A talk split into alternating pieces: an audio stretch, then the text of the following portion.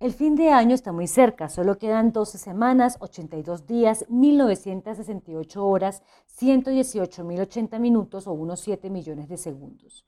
Como pocos años, este año bisiesto será recordado en la historia por muchas cosas buenas que sucedieron, pero sin lugar a dudas, todas derivadas de una mala gran noticia como fue el COVID-19, aún en desarrollo, y que obligó a todas las sociedades del mundo a cambiar sus hábitos tras su estela de muerte y destrucción sin discusión más de 1,06 millones de muertos en todo el mundo y 36,5 millones de contagiados en los distintos países, con un balance terrible para Colombia, 27.300 muertos y más de 886.000 contagiados.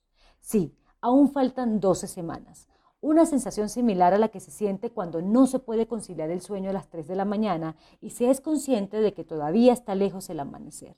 Lo único que podría cambiar las cosas para mejor es que las multinacionales farmacéuticas que trabajan en la vacuna griten el esperado Eureka y comience la más ambiciosa operación a escala global de vacunación. De lo contrario, la calma chicha seguirá marcando el ambiente económico, muy a pesar de que las cifras son mucho mejores y que hay certeza de que lo peor sucedió entre abril y mayo, cuando indudablemente se tocó fondo.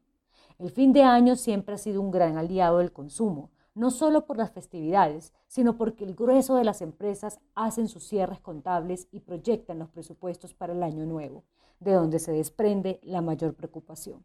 ¿Con qué cifras se arma 2021? ¿Se mantendrá la devaluación del peso? ¿Seguirán cayendo los precios de las materias primas? ¿Los bancos centrales mantendrán tasas mínimas? ¿Seguirá campante el endeudamiento externo?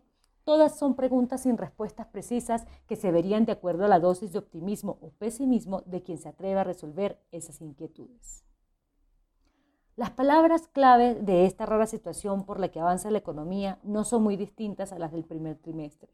Virus, pandemia, contagios, aislamiento, cuarentena, recesión, rebrote, cierre de años sin mejora, entre otras, todas atadas al hilo conductor de incertidumbre, la palabra más dañina para los presupuestos y los planes económicos de cara a estas últimas 12 semanas y a un año nuevo que amenaza con ser mejor, eso si la vacuna no tarda tanto y repara la confianza de todos los sectores económicos.